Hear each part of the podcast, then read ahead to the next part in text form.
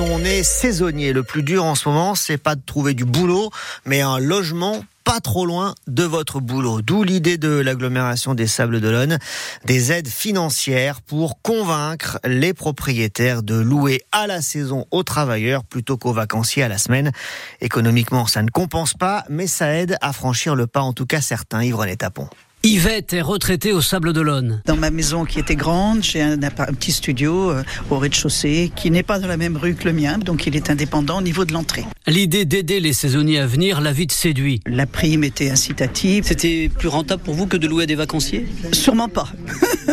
Je vous le dis tout de suite. Là, on loue 450 euros le mois. Dans ma carrière, j'ai été enseignante dans une école d'apprentissage, donc je connais le problème de placement des apprentis. Concrètement, le propriétaire s'engage à louer pendant 10 semaines consécutives trois années de suite, et reçoit 800 euros d'aide par an, plus jusqu'à 2500 euros si des travaux sont nécessaires. Mathieu Jamais, directeur des Sables d'Olonne Développement. On a découvert que euh, certains propriétaires ne souhaitaient pas euh, rentrer dans, le cadre de la location saisonnière, mais plutôt rentrer dans une forme de solidarité à l'économie territoriale. C'était un stock de logement qui était un peu invisible. Une partie de la prime est payée par l'agglomération, l'autre par l'employeur. Jérôme Abenaïm, président de la commission saisonnier à l'UMIH de Vendée. Beaucoup sont intéressés puisque beaucoup de nos salariés viennent d'autres régions et il faut absolument euh, avoir toujours une solution pour les loger. Quatre prochaines réunions publiques sont prévues au Sable d'Olonne pour sensibiliser à cet accueil des saisonniers. Yves René Tapon, France Bleu Loire-Océan, en Vendée, sur francebleu.fr à la page Loire-Océan. Vous retrouvez toutes les explications sur ces aides mises en place donc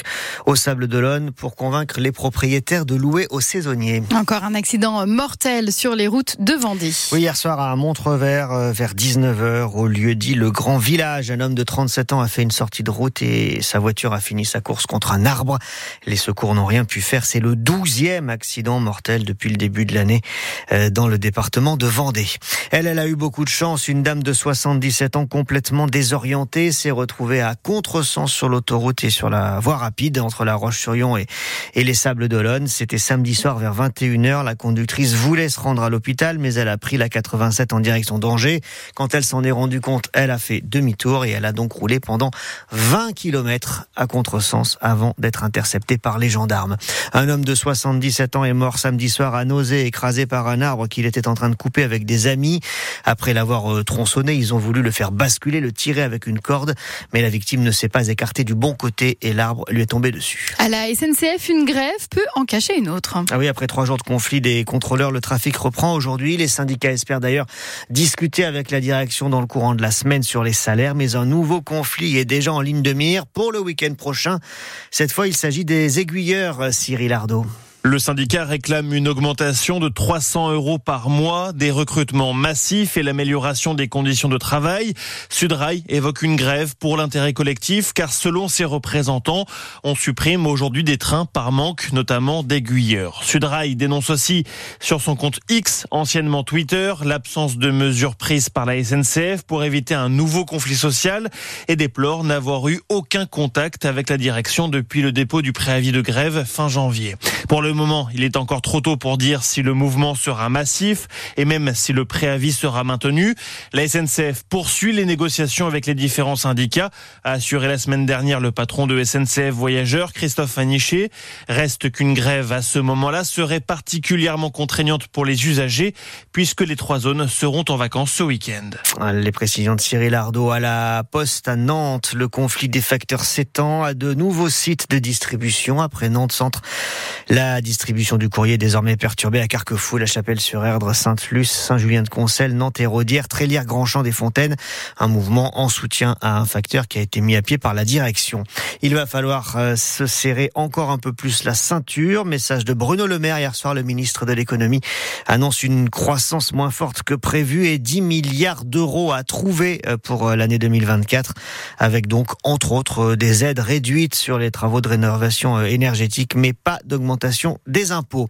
En Ligue 1 de foot, les résultats des matchs d'hier n'arrangent pas les Nantais. Toulouse, Montpellier et Lorient ont gagné. Les Canaries battus par le PSG samedi soir à la Beaujoire reculent de 4 places et se retrouvent 16e, c'est-à-dire en position de barragiste avant euh, d'aller défier euh, Lorient samedi prochain, match face à un concurrent direct pour le maintien.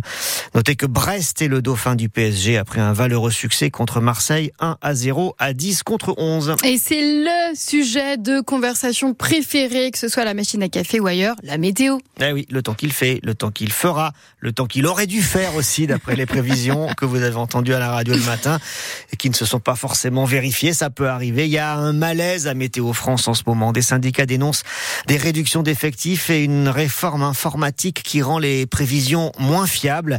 On en parlera à 8h moins le quart avec une représentante syndicale de Météo France pour le Grand Ouest. Et puis euh, Météo France qui se trouve fragilisée à un moment où ben, sur Internet, il y a des blogs, il y a des sites, il y a des comptes aussi sur les réseaux sociaux.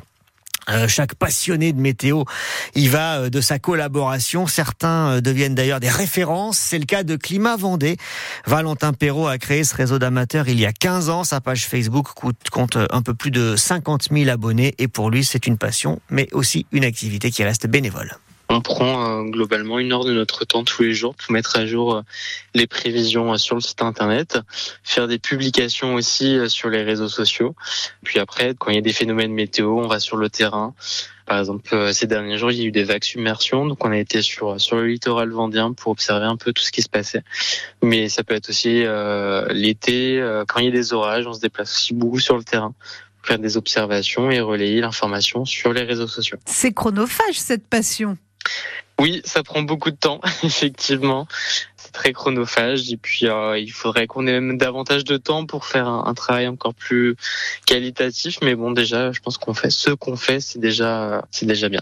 Valentin Perrault, amateur de et passionné de météo, comme vous peut-être. Euh, comment est-ce que vous vous informez sur le temps qu'il fait? Est-ce que vous avez une station météo? Est-ce que vous faites confiance à Météo France? Est-ce que vous cherchez d'autres sites? Venez nous parler du temps et de votre rapport à la météo 02 40 73 6000 à tout à l'heure. Il est 7h07 justement, c'est l'heure de la météo